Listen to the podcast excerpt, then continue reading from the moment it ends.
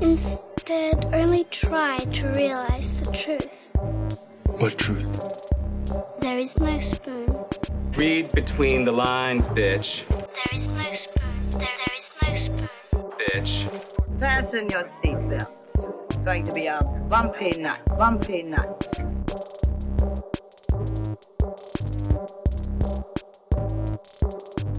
Saludos amigas y amigos, yo soy Mario Alegre Femenías Y yo soy Rosa Colón. y esto es Desmenuzando el Yes. cumpleaños de Rosa Edition. Todos los que estaban escondidos atrás del sofá, de la nevera, Sí. este es el momento de gritar sorpresa a Rosa. ¡Sorpresa! Happy Get out of my birthday. house. Pri- feliz, eh, este es tu primer cumpleaños pandémico, porque tú estuviste como que ahí eh, Sí. raspando, raspando en el lockdown el año pasado. Eh, sí, el año pasado fui a comer a Shivo en la Loíza y la- las meseras ya tenían face shields y nosotros lo encontramos como una novedad. Tan alien. Uh, mira esto. Sí, como que nosotros mira para allá a lo que hemos llegado, dijimos en mi cumpleaños. Mira What lo is que the hemos world llegado. coming to? Little este- did we know. Este es el momento de introducir tu cita favorita de Sweet Summer Child. Exacto. Wow. The naiveness le sobrepasó a Bran, really. Este, y aquí estamos un año después y pues it's been a it's been a year. Oh, yes, it's been a It's year. been a year. ¿Cómo lo has pasado hoy? ¿Qué has hecho? ¿Qué vas a hacer? ¿Cuál es tu plan de Eh, cumpleaños? Pues hoy lo voy a coger relax porque tuve una semana intensa. Ya fui a comer brunch eh, y ya estoy jugando, ya, ya jugué mi Animal Crossing Birthday. So es muy probable que juegue Sims y vea algo de televisión que creo que si no veo una de las de Evangelion que es de asignación, pues maybe veo... ¿Qué era lo que, lo que quería? No sé. Maybe veo Charm City Kings o algo así. Algo relaxing like that. Ok, cool. relaxing. Eh, by the way, ya, que, ya que lo mencionaste, eh, Rosa, Rosa y yo tenemos asignación de ver las películas del Revival of Evangelion, porque pronto vamos a estar colaborando con un podcast de Argentina que se llama EvaCast, que es un podcast dedicado exclusivamente a Neon Genesis Evangelion. Y como saben, el lunes, sí, el 8, el lunes fue el estreno de la última película después de 10 años de que estuvo ¿De atrasándose. verdad es la atrasándose. última? Este, ¿O es eh, la no. última? Es la última de estos 20 años. Eh, pero sí, dicen que es un final nuevo. Estrenó en Japón. Eh, vi mucha gente, fotos de las filas que habían y cómo decoraron los IMAX en Japón. Y era como que, ah, pero Evangelion en IMAX. One can dream. Pero, pero sí, he estado como que medio alejado porque no quiero. No quiero como que ver spoilers, no quiero saber nada. Y como. Yo, yo sé que hay, hay spoilers, pero están en kanji y hiragana y katakana. Y es como que, whatever, digan lo que les dé la gana. Yo puedo estar leyendo todos los spoilers del mundo. Pero sí, Sí. les vamos a avisar cuando estemos, cuando salga ese episodio de, de EvaCast, para que entonces lo Yes. puedan buscar. Saludos allá a los compañeros argentinos, fans de Evangelion. Eh, pero ¿de qué vamos a hablar hoy? Rosa, ¿qué- ¿cuál es el tema del episodio de hoy? Pues seguimos nuestro tema de marzo que es este equipos interesantes o cool, eh, celebrando el Snyder Cut que viene por ahí, que eso va a ser senda asignación. Next Este, week. A mí, lo a- a mí es posible que me la adelanten y tenga el chance de verla como que Ah, pues nice. este weekend, maybe. Ya veremos. Uf. All right. Bueno, no te, no te diría no spoilers, pero we've seen half of the movie anyway, so este no, no importa. Exacto. Bueno, Este- fíjate, por lo que he leído por ahí, es posible que hayamos visto como que half of the movie, pero no, not really. Sí, bueno, pues tú sabes, como que I am expecting those Omega Beams. Ajá. I am expecting un final diferente. Eh, sí, pero ¿cómo se vamos a ver. Los boom, los boom beams y los mother boxes. y Omega, Omega. Beams. Omega Beams. Ajá, y el Mother Box. Y. Oye, Metron salió en la. Bueno, yo estoy esperando más New God stuff. Aunque sean diferentes a los de Aver Duvernay, I'm, I'm expecting more New God Yo, stuff. yo retomé mi lectura de New Gods a raíz de lo que me diste de asignación esta semana, que todavía no hemos dicho que estado- es de suspense. Sí, sí, está en el título del podcast, no es un, no es un spoiler. Eh, pero que retomé lo- la lectura de los New Gods, me estoy leyendo los cómics de Jack Kirby, eh, que son New Gods, eh, Forever People y Mr. Miracle. Se me olvida cuál es el cuarto, pero está por ahí, los tengo todos en, en un omnibus. Y, y me los estoy Eh, disfrutando un montón. Ah, sí, es Superman, leí- Superman and His Pal Jimmy Olsen es el otro, donde incluyen parte de, Jimmy de los Ol- New este Gods. Superman's pal Superman's pausa. Pal Jimmy Olsen. Jimmy Olsen. Ah, perdón, Este, no dejé la porque, porque el de. Lois Lane era lo mismo. Superman's gal, girl friend. Lois Lane. Lois Lane. Este, eh, sí, yo me leí eso, Omnibuses están bien cool. Yo sé que y nadie me va a creer, pero yo estoy actually looking forward a ver el Snyder Cut. No sé, no sé qué, yo como que Sí, he yo visto los trailers y sé que viene por ahí y dura cuatro horas y yo estoy como que, ¿sabes qué? Am- am- o sea, no quiero como que levantarme mucho las expectativas porque eso es malo. o sea, de que, al punto de que dije, déjame rewatch Batman v Superman y vi 20 minutos y dije, ¿sabes qué? No, déjame esperar a llegar al Snyder Cut y ya. Ya yo vi esta Sí. película tres o cuatro veces, ya yo le di su fair chance. No necesito verla otra vez, así que yo espero al Snyder sí, yo creo que la vi dos veces. Pues yo me leí esos Omnibuses también y de verdad que usualmente yo no eh, recomiendo Omnibuses porque son difíciles de, de leer y Mm. Ah, no, yo no como lo tengo que- físico, yo los bajé digitales. Sí, No, yo sé que todo el mundo va a estar en digital, pero, pero esos Jack Kirby Omnibuses que sacaron actually son un really nice size, son medium, Ujú. no muy thick. Y está súper cool lo que hicieron con los New Gods porque lo hicieron en publishing order. Ajá. Sí, So, lo por eso es sacaron que brincas de Jimmy. Olsen a Forever People, a Mr. Ujú. Miracle, entonces a New Gods. Este, so que, que está súper cool el flow, que no te aburres rápido de... Y los Forever People son tan cookie.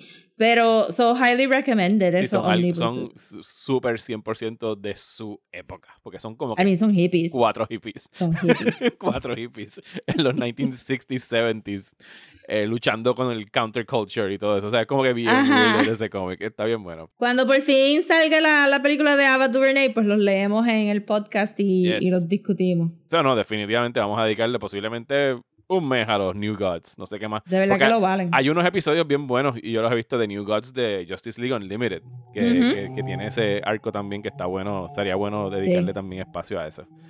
Que está en HBO yo Max creo que han ahora. salido en... Sí. Ujú. Sí, todo, está ahí todo esperándome. De- Yo no, yo no he visto tampoco el final de Batman Brave and the Bold. Pues lo que vamos a estar discutiendo hoy es Ay, por fin, nada más nos tomamos Eh, 15 minutos en el podcast llegar al tema de... Super- Superman and the Legion of Superheroes. Un, un short original eh, graphic novel, aunque salió mensual, de Geoff Johns y Gary Frank y todos los demás que, que también salieron en el cómic. Este, pero primero vamos al bullshiteo, I guess. Yes, eh, vamos a bullshitear. Eh, ¿Y con qué quieres empezar? Bueno, lo único que yo tengo Dale.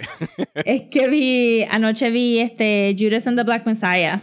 Uy, ¿qué tal? Eh, obviamente al último minuto porque saben que esto se va el Sí, lunes. porque la iban a quitar. no, el domingo. Si la ¿El van a quitar. cuándo? El 14 la quitan. Ah, So, el sí, sí, domingo. Sí, Sí, el domingo. Está bien, pero te viste, break, la pusiste justo a tiempo. I mean, sí, llevo desde que salió diciendo, pues vamos a verla, pero coordinando al Pandemic Pod para poder verla y HBO como que ajorándome con emails de, hey, ya mismo a vamos a quitar Judas and the Black Messiah. Y yo, ok, pues ya hay que verla hoy. Este, y me, me gustó, me gustó un montón, me gustó un montón.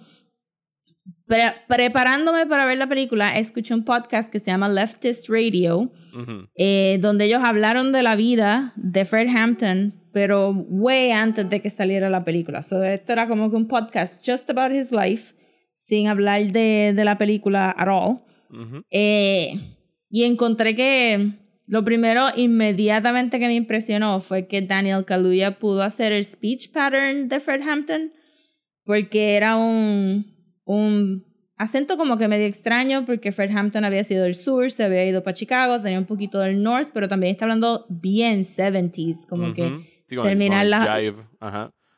Pues no, no tanto con el jive, porque Sí, con no la jerga me usando- refiero. No, no, estoy, no quiero decir específicamente jive como lo que se dice. Sí. O sea, es mala, me estoy viendo la jerga de, de la época. Ajá, pero porque, porque él está hablando como que bien retórica socialista, pero siempre lo termina con you dig y right on. Ujú. Pero la manera en que él hablaba, porque en el podcast pusieron los clips de, de los speeches, pues como que me pareció como que, oh no, este tipo era este, hablando las millas y hablando de conceptos y terminando todas las oraciones con you dig y qué sé yo, y, este, y qué sé yo. Y era como que, I mean, Daniel Kaluuya es bien plasta. Es un actor plastita. So estaba como que inmediatamente impresionada que él, que Against Type, porque de verdad él hace de, de una personita bien soft, bien como que, I'm just living my life, I'm just Ujú. very calm. Este, que, que de verdad tuviera como que rápido esa intensidad de, de, de la manera que él hablaba. Que era una manera bien engaging y como que media poderosa. Eh, entonces, la, eh, y, y, usaron actual quotes de los speeches porque pude reconocer como que dos o tres. Eh, entonces me gustó eh, también. Había entrado a la película pensando que iba a haber un problema con la manera que habían este, puesto al. Al policía, a la Keith al, Al Judas, ajá, ajá. a la Keith. porque había escuchado como que habían par de, de, los podcasts políticos que estaban diciendo como que, mmm, no sé, pero yo encontré, yo no sé nada de la vida de ese señor, yo solamente escuché de Fred Hampton, pero yo encontré que estaba brutal porque se veía como que cowardly, conflicted, este, como que eaten up inside, pero a la misma vez como que it threw me a little bit off como lo introducen porque estaba súper perdida eh, de la idea de que alguien se hiciera pasar por un policía para Ajá. robarse un carro. I was, I was not understanding it y, y, y, y yo estábamos como que, ¿pero qué él hace? no entiendo, el carro era de él, no era de él, porque él tiene la llave. Y fue como que, oh, this idiot está haciendo esto, ok, ok, ahora. Este, lo, y pues, eh, que fue una buena manera de establecer como que he was an idiot. It's, that's the stupidest way to steal a car. Este, increíble. Eh, y también me parece bien gracioso que saliera este Poor Man's Matt Damon en la película. en realidad, ¿sabes cómo le dicen a, a cómo se llama él? Eh, Lemons? Eh, Dios mío, se me olvidó el nombre de Oscar. No sé, yo nada más lo sé, el neonazi de este, Breaking Bad. Jesse Plemons, Jesse Plemons, perdón. Eh, Jesse Plemons, ¿tú sabes cómo le dicen, ¿sabes cómo le dicen a Jesse Plemons desde Breaking Bad, por Breaking Bad? ¿Cómo? Le dice, pues, pues, como él se parece, él es como Chubby Matt Damon, pues le dicen Meth Damon. Oh my God. It makes sense. Fue, estuve como que cuando él salió yo, ah, of course, because when you want somebody that's so white, so white. Este, y la peli. Ajá. Este, y, y de verdad que sentí que la película went out of its way para, para highlight este lo, lo iluminaron de una manera bien unpleasant.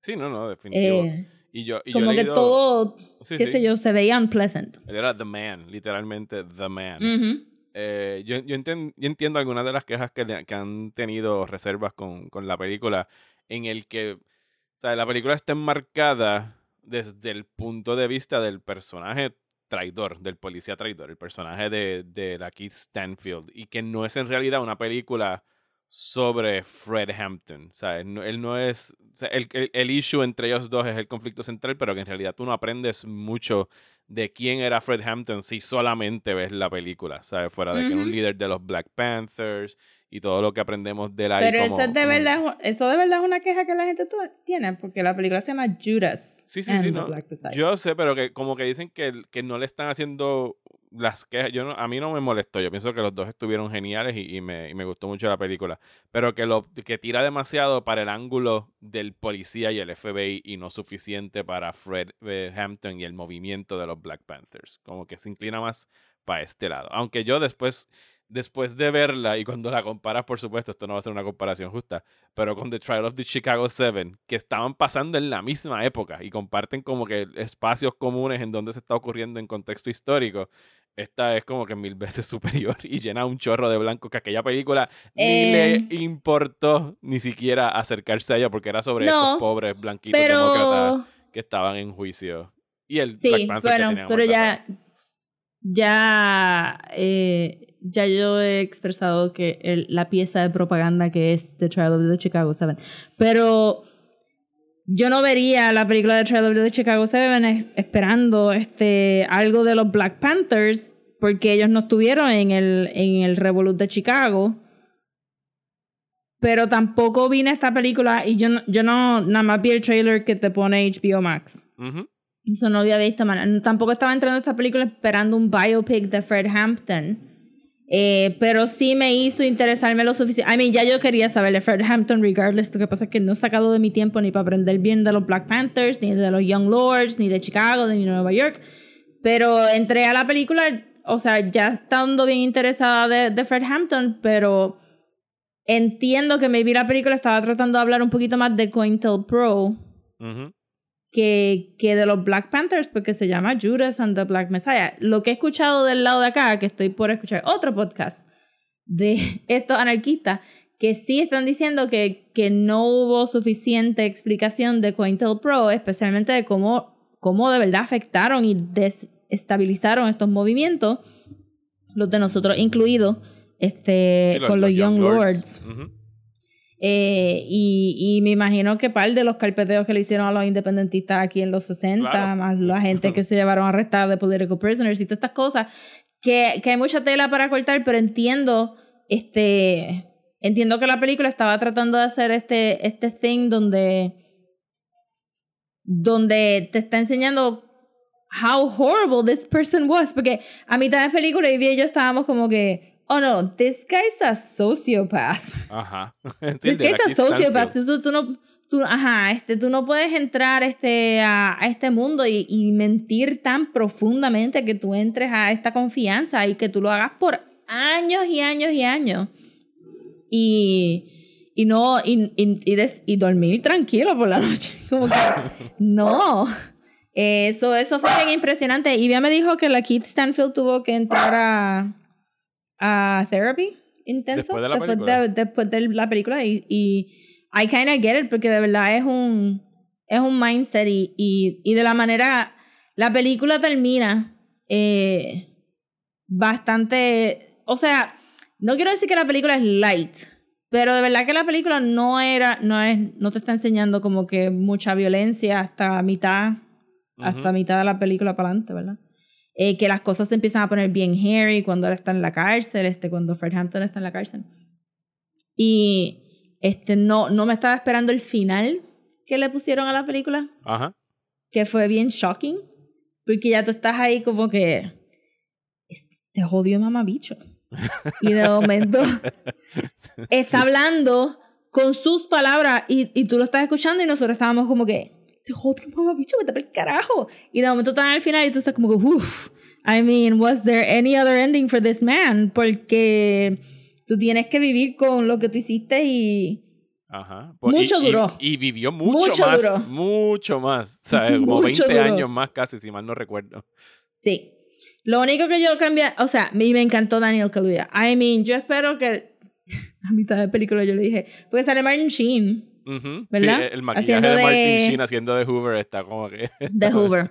Y yo le dije a Ivia, uff, yo espero que no nominen a este cabrón por estos cinco minutos de hacer No, no, de. J. Edgar No, él Hoover ni a lo... está en la conversación. Kaluuya sí. Shush. Que me da pena que hayan como que la Keith Stanfield como que no lo están considerando en ninguno de los premios. Yo pienso que está tan bien como Kaluuya, solo que es, Es el polo estúpido opuesto. que tú no... Ajá, O sea, eh, o sea, ¿cómo es no como que es la contraparte. Kaluuya es como que bien grande y devorándose así las escenas cuando tiene que hacer sus speeches y la Keith tiene una actuación súper conflictiva, eh, o sea, bien introspectiva. Será algo que los cerrada. dos, los dos no podían ir, pero los dos pueden ir para el lead Sí, los dos pueden ir. No, de, de hecho, a Kaluuya Ah, lo están porquería. poniendo por. Creo que lo están poniendo por supporting. Pero eso ya son políticas. de- carajo. Bueno, lo que pasa es que eh, eso ya, ahí estamos entrando en cómo los estudios juegan el jueguito de las premiaciones. Y es como que, bueno, lo Mm. vamos a tirarlo por aquí para que entonces pueda tener más chance de que lo nominen. Y hasta ahora le está saliendo, ganó el Golden Globe, ganó el Critics' Choice, en el que yo voté.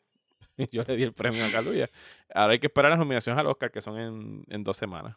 Pero que bummer porque es un- los dos son lead. Y los dos, Sí, yo estoy los de dos acuerdo. son thematically Yo leads. de Son acuerdo. thematic leads. I know, I, I 100% agree. Pero en este año, en esta carrera, donde creo que todo el mundo ya está dando por hecho de que Chadwick Boseman va a ganar mejor actor póstumo en todas las premiaciones, Oh, wow. pues están jugando como el jueguito de que déjame ver si el mío gana en esta otra categoría. Y eso es category fraud y lo hacen todos los años. Todos los años hay una categoría que tú dices como que esto es un lead performance porque está en supporting. Y siempre pasa, siempre pasa, todos los años. Pues lo, lo último que podría decir de la película, porque de verdad que no quiero entrar a la historia, you, you guys should watch, watch it. it, Y si se la perdieron en HBO Max, pues pay for it, porque vale la pena 100%. Pero el camera work did not have to be that pretty para esta película que es este bastante... Tú sabes, como que está... Bueno, es bleak, pero te está dando two polar opposites y that's it. El camera work no tenía que ser fancy, pero hubo inmediatamente al principio cuando están introduciendo al personaje de, le voy a decir Judas, porque Ujú. that's what he is. Al personaje de, de Judas, este, que él titubea sobre si entrar a robarle el carro a los Crowns Ujú. o si seguir, la cámara hace como que un bailecito con él antes de entrar a la puerta, que estaba bien nice.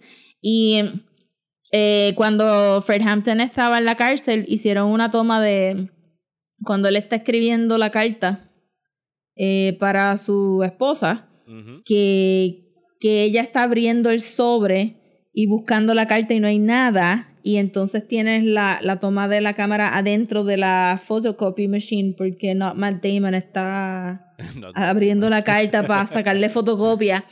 Eh, y, y eran como que tomas bien interesantes y bien bonitas. that They didn't have to be that pretty, but they were pretty. Como que esta es una película. Es bleak, obviamente, porque.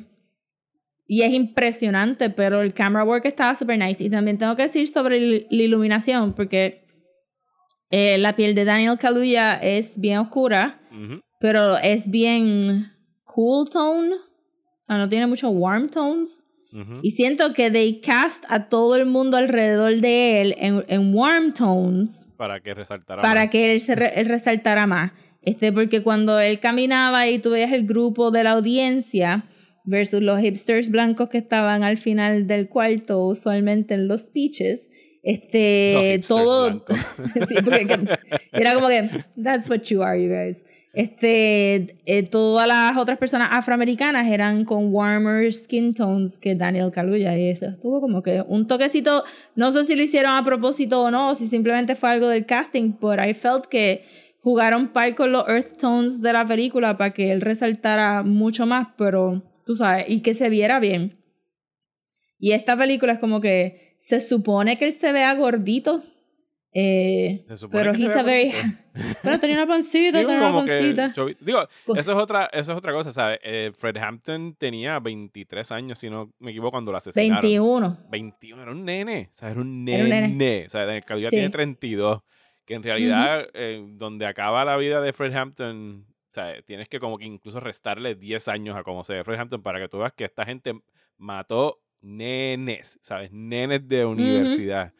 Eh, Sí, y- si tú, si tú ves el casting de The Trial of the Chicago Seven de Fred Hampton, era como que bien petit y chiquitito. Este, que cuando. Que me estuvo funny también porque este, tú estás viendo a Daniel Kaluuya y tú estás como que. "Mm, no, es inmenso. Este, y de momento cuando va a hablar al, al, al líder de los Crowns y se para uno al frente del otro, es como que, no, es enano, ¿qué es esto? Porque este hombre es más... Y entonces tuvimos que parar la película a buscar cuánto medía este Daniel Kaluuya, que es 5'9", yo, pues el otro hombre tiene que estar en una caja, no me chaves si le lleva como que... Un pie. Como que de esto.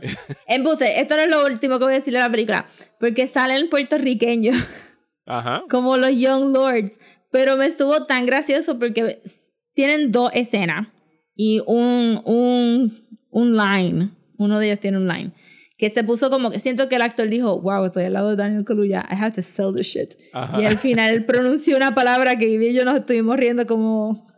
They killed our son", ¡ah! Y se fue así como que bien. Y, y le quedó bien gracioso, pero me, me dio mucha gracia que todo el tiempo, los dos shots de los Young Lords, todos están juntitos en grupo.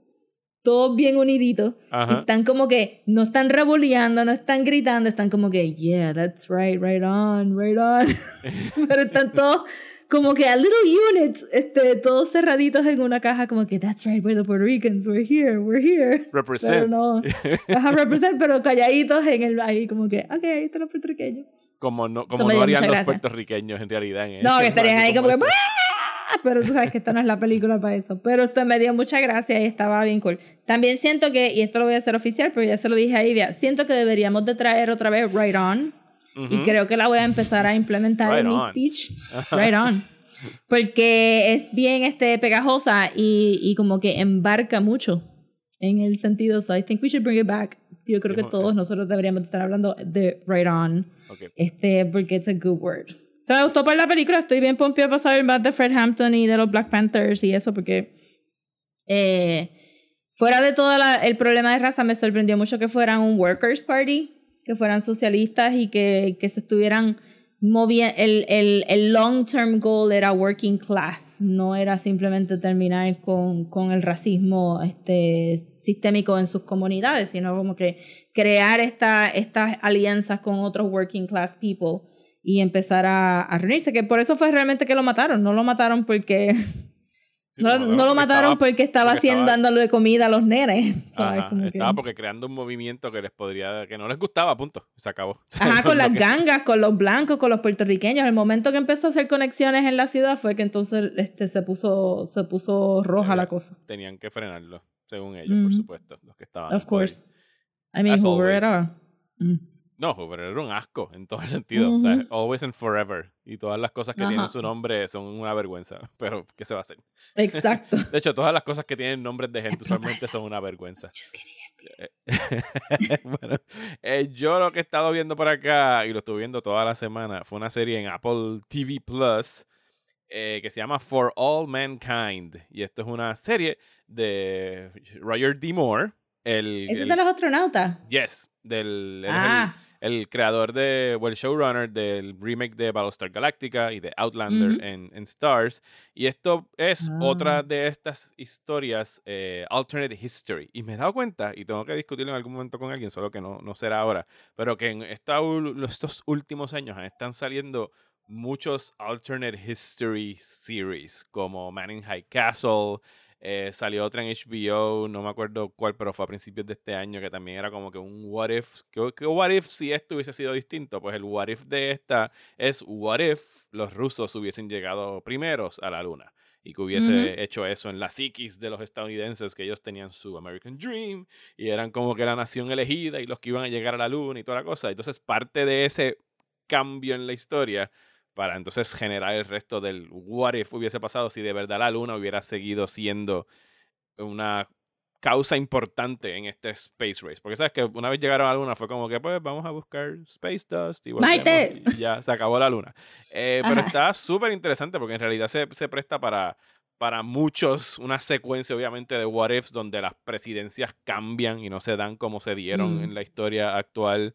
Eh, se como que desata una carrera por enviar mujeres al espacio. Y como que eso también le- eh, me recordó en ese sentido a, a Hollywood, la de Ryan Murphy que hicieron en Netflix, que era este What Ajá. if, what if Hollywood fuera más inclusivo Wasn't desde los años 30. Exacto. Pues este es un what if de qué sucedería si pues hubiesen incluido a las mujeres en la NASA y cómo se hubiese cambiado todo eso. Y como que toca así tangencialmente eh, las personas gay, homosexuales, queer, etcétera, y como que lo de la raza. eh, y está bien, o sea, lo maneja muy bien. Super white el primer season, pero se nota ya que el segundo season, por personajes que ya han estado posicionando en esta primera temporada, hay una muchacha, por ejemplo, y una nena que es la hija del janitor mexicano que llegó ilegalmente y está Mm. limpiando la NASA, que quiere estudiar física. Y entonces la segunda temporada ya va a haber un time jump a los 80s. O sea que la- ella ya va a estar grande, ya va a haber estudiado y ya Ok. tendrá sus cosas.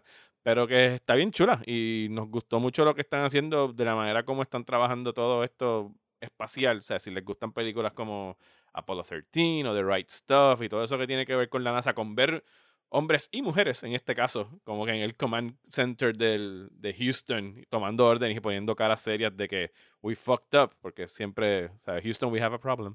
Eh, está bien buena la serie, son 10 episodios por temporada y la segunda la están transmitiendo ahora eh, y van por el cuarto episodio, si, si no me equivoco ahora mismo. And it's Mm, very nice. good, así que les recomiendo que la vean si les gusta el sci-fi. Porque es Yo me imagino que hard sci-fi, me imagino, como que actual hard sci-fi. science based Like, hard, exacto. Women in the NASA, o sea, en los 60s, como que eso es sci-fi, dude. Ay, Dios mío.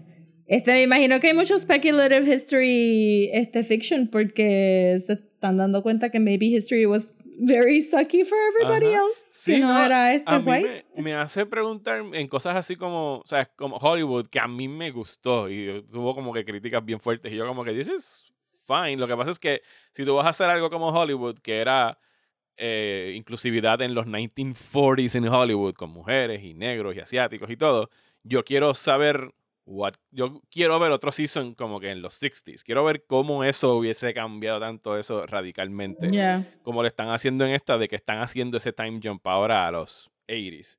Eh, y eh, me parece muy interesante el que estén utilizando esto de que, what if no hubiésemos sido tan fucking sexist y racistas en ese momento? Como que te están tratando de vender como que esta visión bien ilusa de cómo pudieron haber sido las cosas, mientras que al mismo tiempo, como que depende con quién la estés viendo, por supuesto, porque aquí en casa tenemos dos niños y hay que explicar, mira, eh, esto no es history, esto es ficción.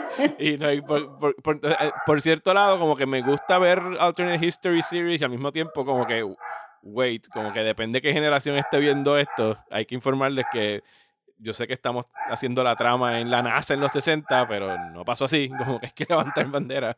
Me preocupa cuando los aliens se encuentren estos eh, streaming whatevers en 300 años y vean como que, ah, mira, había mujeres en la NASA en el 60 y es como que el único documento que queda es For All Mankind. Como que no, eso no fue lo que pasó. That's not how that goes. No, no, no, no, no. Yeah.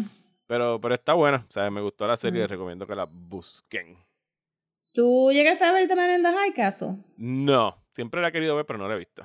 ¿Tú la viste? Yo vi los, do- los primeros dos seasons. And it's good. Este, it's good, it's Ok. good.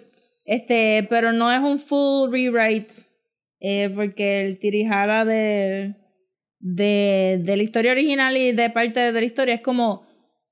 Tú estás viéndolo desde el punto de vista del alternate timeline. Ok, desde los Pero el, el original timeline existe, eso es lo que ellos están viendo. Wait, wait, wait. ¿Cómo es? Los dos timelines existen. El de nosotros Ajá. y el, el alternate. Sí. Porque el kick de The Man in the High Castle es que este se- o sea, la, la serie hizo un nice este, upgrade porque en el libro encuentran un libro. So, en la serie encuentran un newsreel porque es visual. Ajá. Encuentran un newsreel donde les dicen que los nazis perdieron, pero es un newsreel de nuestro timeline. Ok. So, so es, es- es el alternate timeline dándose cuenta que hay otro timeline. Pero nosotros Ah, sabemos ok, cuál es el ok, real timeline porque nosotros estamos viviendo en el real timeline. As, as, as far as I know, Ajá. estamos viviendo en el real timeline. Por lo menos en el Eh, timeline de nuestro simulation.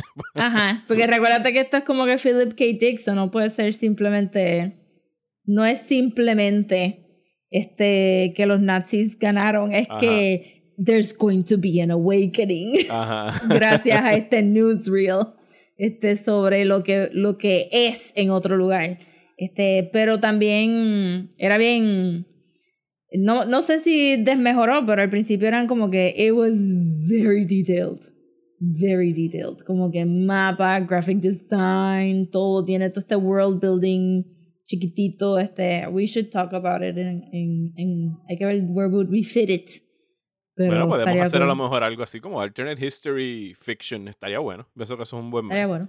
Porque hay, hay pues- cómics de esto, hay series, hay películas. Estaría bueno Sí. buscar como con alternate history month en la ficción. Podemos. Y podemos hablar entonces de, del alternate history que nunca se dio, que era Confederacy, con los escritores de Sí, porque como sabemos, Misguided Pitch.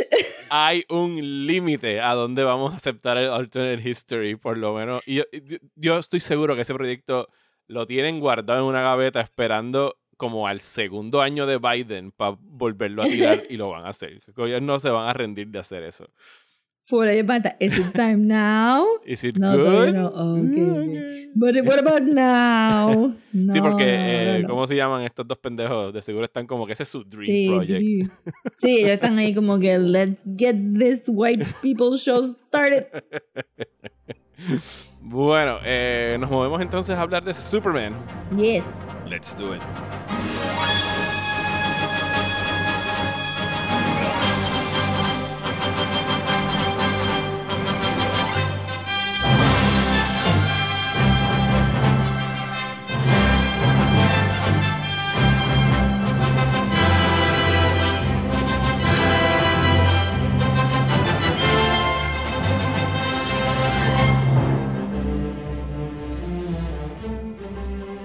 Tengo que decirte de entrada que I love this comic book.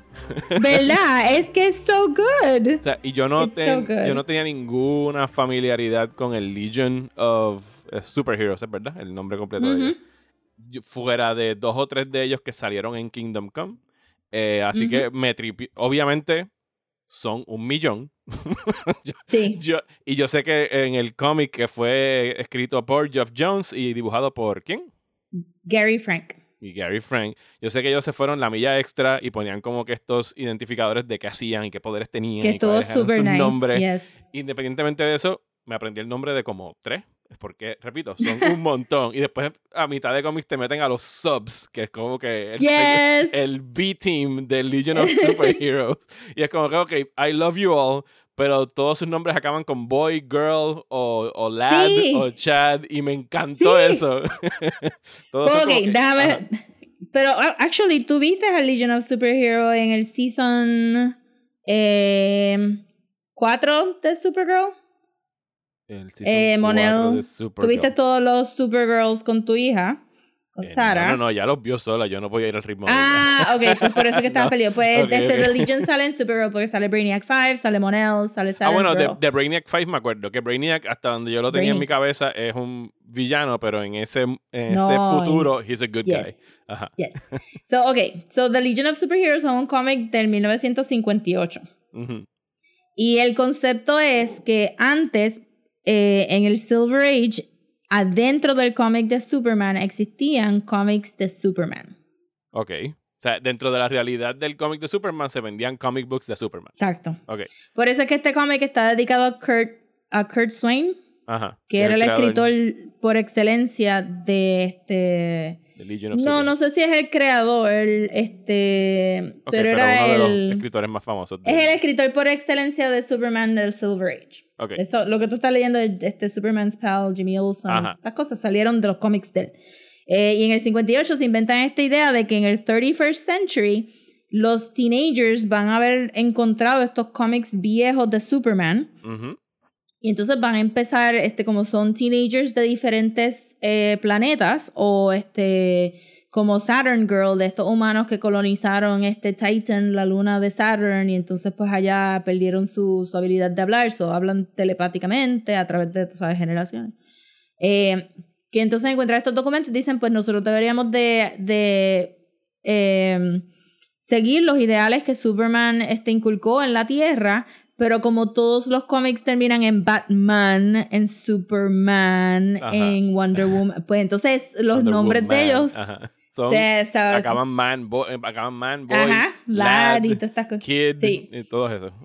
Ajá, eso es como un comentario a, al comic book, pero adentro del comic book. Entonces, eh, dos cosas hicieron que esto se hiciera bien famoso. Obviamente son teenagers. Es que cada año de verdad tenían una, un, un audition para me- nuevos miembros. Y entonces, pues ahí es donde los really weird concepts salían. Y entonces, por eso es que los rechazaban. Y de ahí sale Legion of, of Substitutes, porque eran los conceptos que eran como que, ¿what? Y entonces, si tú ves todo. Si tú ves la- voy a decir cuál es mi favorito de todos los que yo vi. Ah, es que tú no, tú no, ok, del- de este cómic, porque déjame decirte, hay uno que se llama Matter Eater Lad, Ajá. and he eats matter. Ajá, Y tú dices, but I also eat matter. Do I not eat matter? We all eat matter. Says, yes, but this, this guy can eat all matter. So hay un panel bien famoso de él escapándose de la cárcel eating los bars because he's matter eater lad. so eran conceptos así. Este también hay porque The Legion la, la han adaptado ya a diferentes cosas. Este había hasta una serie animada que no sé si la pusieron en HBO Max o si están actuando como si no existiera, pero hubo una serie animada The de The Legion of. Super. Ok. Ajá. Que era más kid-like como Teen Titans. Ajá. No Teen Titans Go, Teen Titans. Este, y pues ahí salieron par, pero este, nada, la otra cosa que es bien famosa es que Jim Shooter escribió para The Legion of Superheroes. Ajá.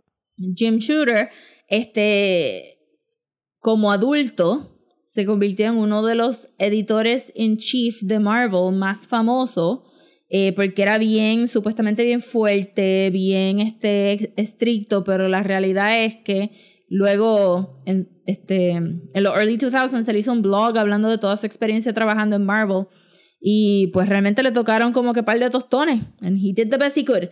La cosa es que antes, en los 60, tú podías mandar script treatments a DC por correo. Ajá. So Jim Shooter mandó este, este, no, estas son las ideas que yo tengo para Legion. Y DC dijo, diablo, esto está súper cool. Y lo hicieron escritor de The Legion of Superheroes. Pero él tenía 14 años. Oh my God. Ajá. So DC se entera porque lo llaman a la casa y le dicen, mira, te vas a montar en un avión y vienes para acá porque hay que tener un meeting. Y él dice, tengo que ver si, si puedo, si puedo faltar a la mommy." escuela. tengo que preguntar a la mamá. Y entonces ahí DC hace como que, what, what? este, Child labor. entonces, child labor. Pues sí, tristemente, sí. Este, la historia está súper fun porque realmente él es bien creative, pero este, él, em- eh, él como niño trabajando para DC, escribiendo exclusivamente para Legion, pudo generar suficiente dinero que los papás lo usaron como el main income. Ajá. So, él estaba ahí como que churning out y entonces pues como que el distinctive flow, eh, campy, cookie, fun de Legion pues vino como que de, de esa época de Jim Shooter. Luego, eh, en los 80, cuando todo se pone un poquito más dark y gritty, pues The Legion se convierte como en el X-Men de DC, so, son un montón de personajes, tienen estos epic storylines y, y entonces luego también vuelve otra encarnación que no me recuerdo si esa encarnación tiene un nombre en específico, pero en esa tercera encarnación del Legion es que sale la nieta de Flash, este, que, que se llama XY something something, este, y pues se, se va un poquito más alienish, un poquito más, más 80s slash 90s. Con este cómic de Legion of Superheroes, luego vino eh, pues Infinite Crisis y todo eso, y tuvieron un actual cómic que se llamaba The War of the Three Legions, porque los tres Legions, ¿Cuántos este- Legions hay? Porque está el Legion of Superheroes, el, está el Legion of Superheroes, el Legion pero of son tres, no, pero todos son The Legion of Superheroes, lo que pasa es que son todas las encarnaciones de las décadas. Ah, ok, ok, pero ok, todas existen en el mismo universo por los timelines. Entonces tienes cosas bien funny como hay, pues en una, una Saturn Girl no puede hablar at all porque solamente telepathically, mientras que la otra Saturn Girl puede hablar y manipularte telepathically. Y si me recuerdo bien, hay un Colossal Boy que es grande y se hace chiquito y otro Colossal Boy que es chiquito y se hace grande. Este, eso era como que un Colossal mon- Boy, Colossal Boy está Sí, es que eso está, de verdad, eh, es un concepto que no hace mucho sentido. Eso es lo que Porque me son gusta. un chorro. Ajá. Es porque son un chorro de que me teenagers gusta. como que, whatever, estamos Es aquí, es todos un tenemos cookie cabrón, high school de superheroes.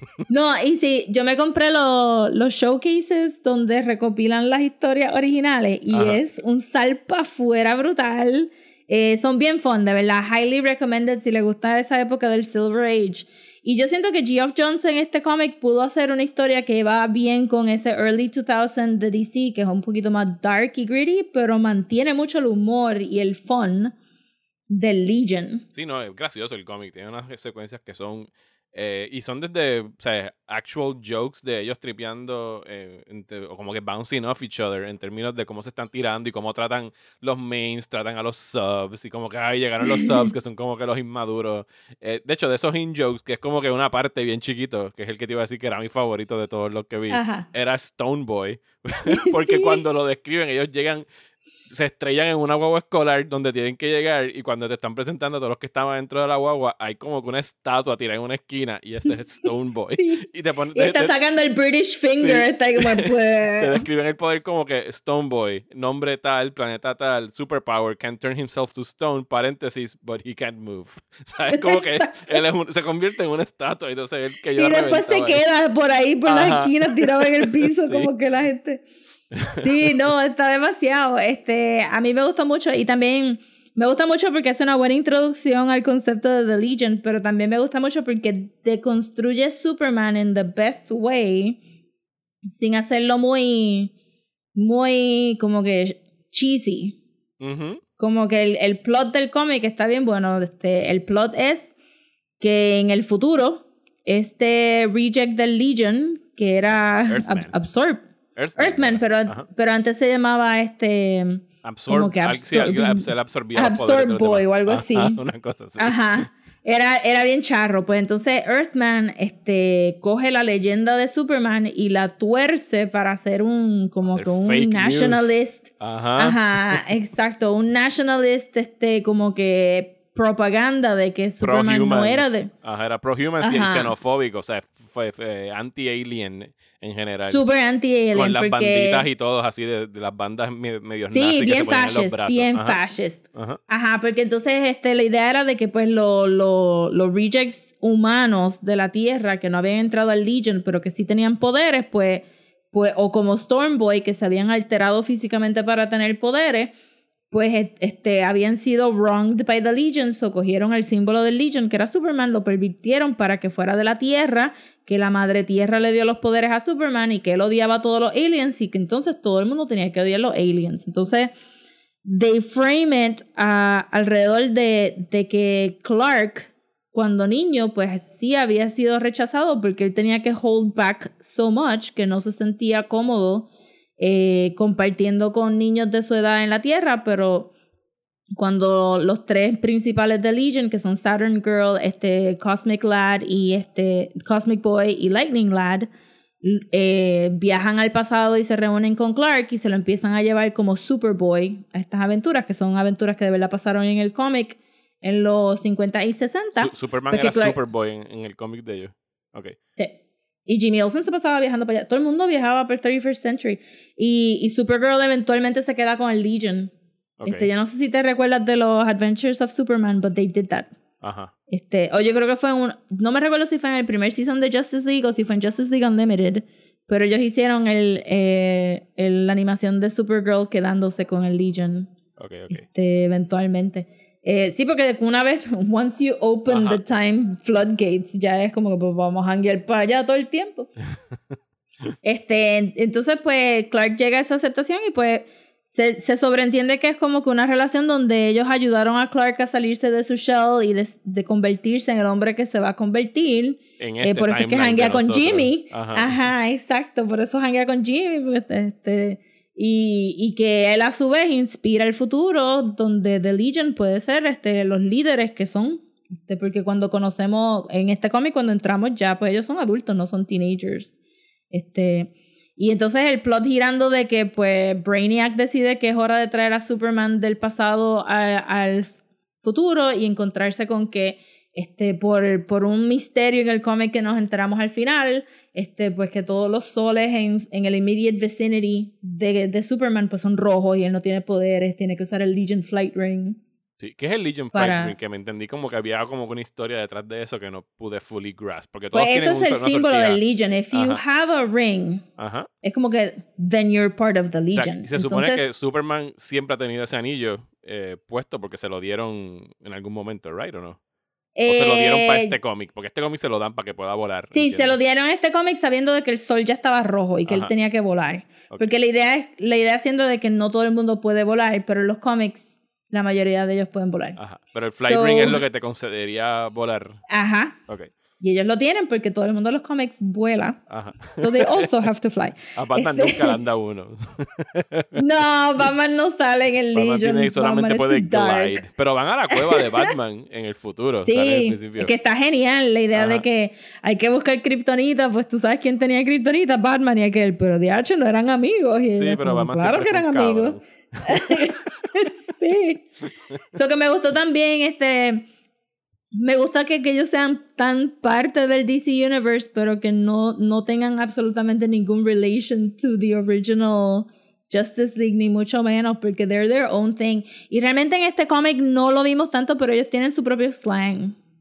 Sí, tiene una forma Sí. de hablar bien específica entre, entre los personajes. Este, y pues es una chulería. Y entonces, pues tienes eh, entonces el, la pelea de lo que, lo que eh, Earthman quiere que Superman este simbolice y lo que Clark, este, lo que Clark Superman es. Y entonces no lo hemos dicho oficialmente, pero en este cómic es absolutamente Christopher Reeve. Todo Sí. está dibujado para que se vea como Christopher Reeve.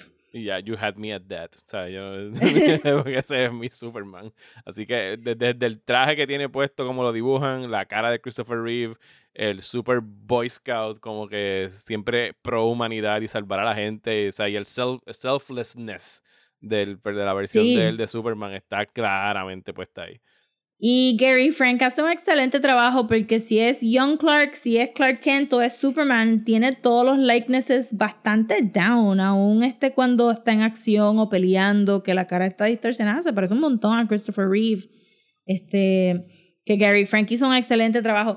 Gary Frank, yo tengo un soft spot por él porque este, él dibujó una serie, él dibujó la serie de Supergirl de los 90, which I love very much. Este, y él hizo como que un really huge chunk de esa serie en una época que no siempre se quedaban con el mismo artista.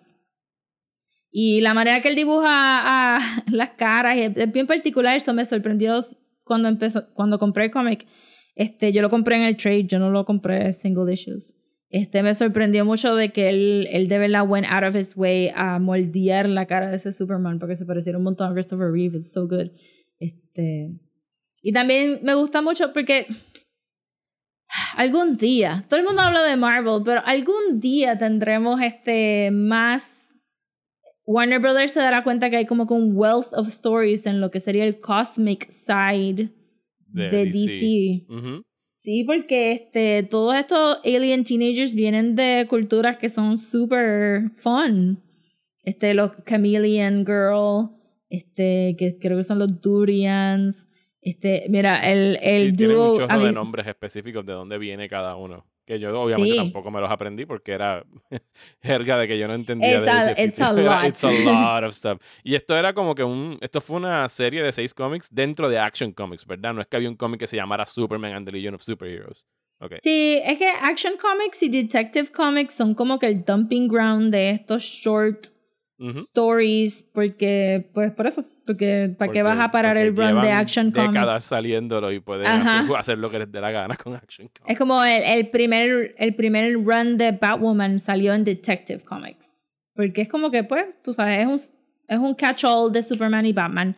Y esto no, fuera, esto no fue la única historia que ellos escribieron. Hay una de Supergirl también, que, que, va como que con este flow de Geoff Jones este, escribiendo estos personajes bien icónicos, que también es super fun y habla más del Brainiac antes de Brainiac 5, ¿verdad? Como que Brainiac. Y después de esta serie me recuerdo también que salió por un ratito un cómic que era este del Legion, que es que viene antes del Legion que nosotros conocemos. Y también incluía Supergirl y era como que Brainiac 2 o maybe Brainiac 3. Y sale Dawnstar, porque Dawnstar es más de los 80. Yo sé que Dawnstar es un problematic character, pero pues es de los 80. ¿cuál es eh, La native. ¿La qué? La native person que hace tracking. Ah, ok, ok, ok. ya, sé, ya sé cuál es el, sí. el cómic. She's problematic, pero pues es parte de, y pues me hubiera gustado que, o sea, hasta los personajes que ellos mencionan, que se van a buscar al White Witch, que se la llevó Modru, todo eso es una saga, como el Dark Phoenix saga de los X-Men, pero es como que del lado de este Legion, so que es un really huge IP que ellos no han tocado y que no tienen planes de tocar tampoco. Pero han hecho cosas animadas de ellos, me, me dijiste. Eh, salieron en Justice League Unlimited, salieron, tienen su propio show, tuvieron su propio show que duró un season y ellos salieron en Smallville en un episodio que lo escribió también Geoff Jones. Ok, ok. Sí, pero que para mí, por lo menos, de lo poquito que vi de, de ellos aquí, yo vería tranquilamente una serie de televisión de Legion of Full. I mean, en Supergirl hicieron hasta un soft sell. Tú tienes a Brainy en, en, en Supergirl y Monel salió. Monel este, no era parte del Legion al principio. Monel tiene una historia bien, bien hilarious. Este, de esa época donde Superman era un dick.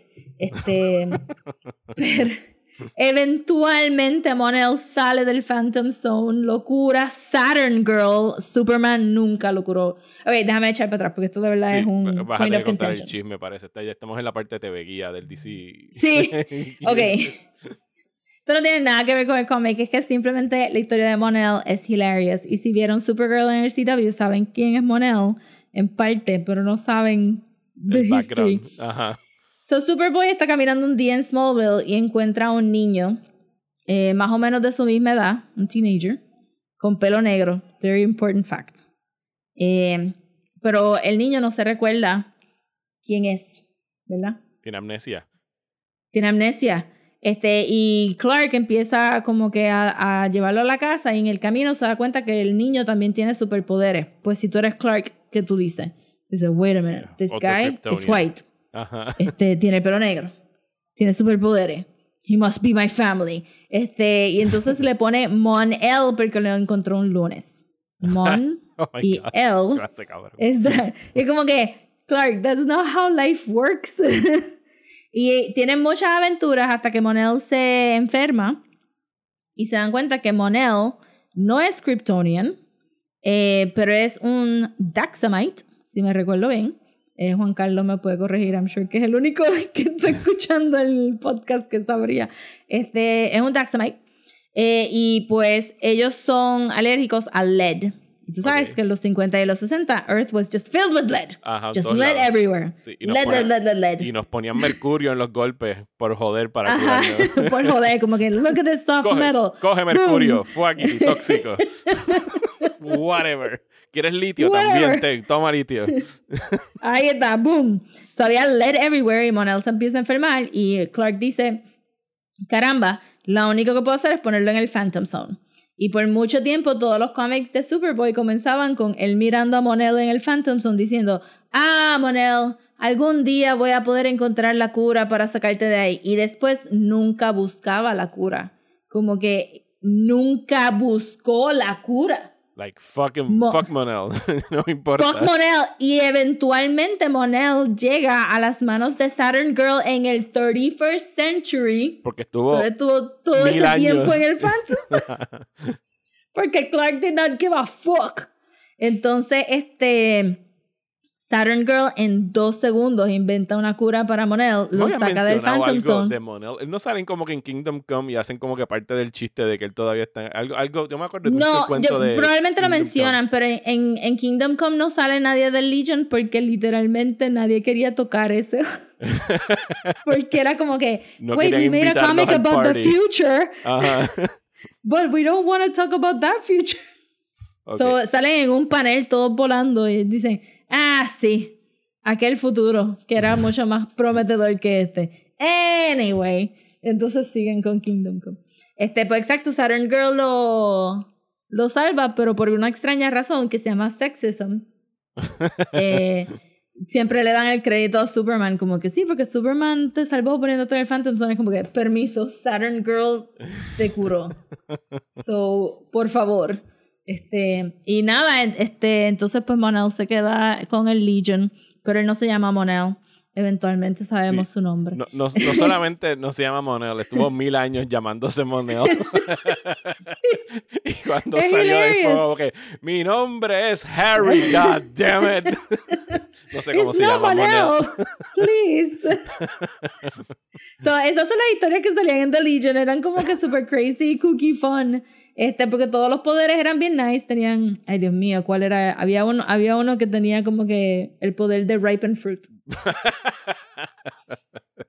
Los, los, los, los- poderes más random ever. Y de hecho, me estoy Sí. acordando del de Stone Boy. Está la mujer esta que, que puede sacar ojos wherever. Sí, que era este. Sí, Ay, necesita este, 100 ojos. Tiene 100 Eiffel, ojos. Eiffel Ethel, creo que es que se llama. Eiffel Whatever, Ethel. o sea, era como que lo que se. o sea, es, es de verdad como. Y ahora que me dices el cuento de. Que yo sé que no es el origen. Pero el chamaquito este de 14 años que escribió Legion of Superheroes es básicamente los poderes que tú te pudieses inventar en el recreo. Pues yo tengo el superpoder de siempre tener una bolsa de lace en el bolsillo. O sea, whatever. Sí. Eso es un superpoder en Legion of Superheroes. No, es, es- es exactamente así. Mucho de los. Mucho de las aventuras es simplemente poniéndolos a ellos en una situación donde todo el mundo tenga que participar. Había, otra, había otro que se llama Bouncing Boy, que se convierte en una bolita y rebota. Ajá. Y muchas cositas así. Pues fue en la encarnación de los 80 que empieza a coger como que un cierto cohesion de, de pues hablar Después más de de. 30 años de lo que era. Ajá. como que no, no, let's keep it real a little bit, pues con el White Witch y este, eh, como que más, más para el lado de, de radioactive stuff y más drama y, y ya los, los teenagers son adultos y hay otros teenagers diferentes. De verdad que es una chulería y en, en este cómic hacen un excelente trabajo de introducirlo todo y a la misma vez hacer una buena una buena crítica al poder de la propaganda y de lo fácil que la gente cae, as we know, because we, we are living in it. Sí, they, they- they ate it up. O sea, les vendieron una historia de Ajá. que Superman era de la Tierra y que todos los aliens había que salir de ellos. Y la gente en el futuro dijo, yes. ok. Eh, That makes do it". total sense. Y no, hay una escenita ahí de, de Eiffel Ethel que es como que media throwaway, pero ahora, después de haber vivido estos cuatro años de Trump y estar viviendo en, esta, en este mundo donde hay que explicarle a la gente cómo funcionan las vacunas porque, porque el terror es real, este, que ella dice, tú sabes, a los adultos hubo que presentarle evidencia. Ajá. Salió el tablet que Ajá. Earthman encontró. Pero a los niños esto es una chulería. Tú los traes a la escuela y le dices lo que tú le dices que es lo que ellos Ya. van a creer y se lo creen. y Los está. endoctrinas y se acabó. Ajá. Pero entonces, este, obviamente, pues Geoff Jones nunca incluiría el internet en este en este cómic, pero it's basically that. Es como que, ajá. este pues, cómic es del 2008, que tampoco lleva muchísimo tiempo. No, pero estaba ahí, viste, como que están los Obama years. Esto se veía como algo que, jaja, this is never gonna We'll happen. never get back to that. sure. Ay, ay, ay.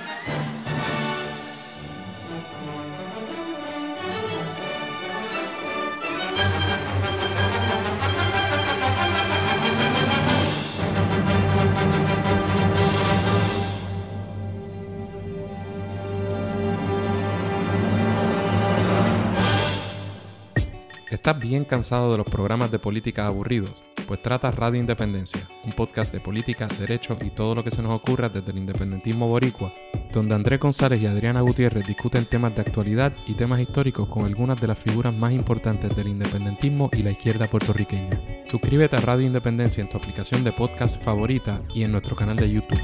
Únete ya. Y hasta aquí este episodio de Desmenuzando. Muchísimas gracias por escuchar, especialmente a estas personitas que vamos a mencionar que se unieron a nuestra página en Patreon, patreon.com slash desmenuzando. Eh, muchísimas gracias a Rafael Miro, que aumentó su suscripción de un dólar a 5 dólares al mes. Eh, gracias a Enrique y gracias a Francias, que también se suscribieron a ese mismo nivel y van a poder estar escuchando los episodios exclusivos que lanzamos por ahí, que este mes van a ser de Francias Soccer- es un nombre de Legion.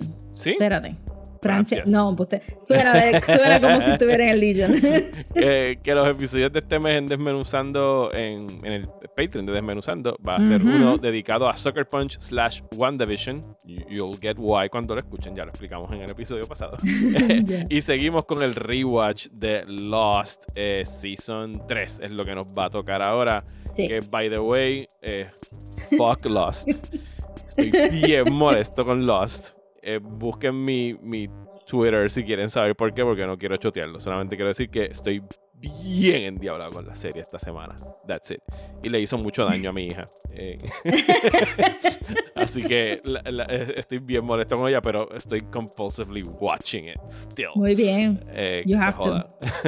Pero sí, muchísimas gracias a ustedes. Regresamos la semana que viene para hablar de una peliculita ahí que a lo mejor han escuchado de ella. Something Something Justice League. Algo que nadie está esperando. Na- nada, una película El que Zack nadie jodió Justice para League. ver. Sí, el Zack Snyder's Justice League.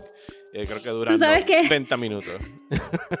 Sa- sacaron una línea de t-shirts específicamente para el release con diferentes artistas haciendo, pues qué sé yo, Jen Bartel hizo de Superman, este Yuko Art hizo la de Wonder Woman. Pero hicieron toda esta campaña de ellos así, como que estos modelos con las Ajá. camisas. Pero es una de esas campañas que probablemente los hicieron hacer como que varias, como que ahora brinca, ahora esto, ahora lo otro, y al final dijeron, "Mm, we should use all of them. So tienes como que estos modelos haciendo estas secuencias de superhéroes. Y lo estaba viendo en Twitter y me puse a leer los comentarios y alguien dijo, ok, sí, now with these t-shirts, it kind of does feel like a cult. It does.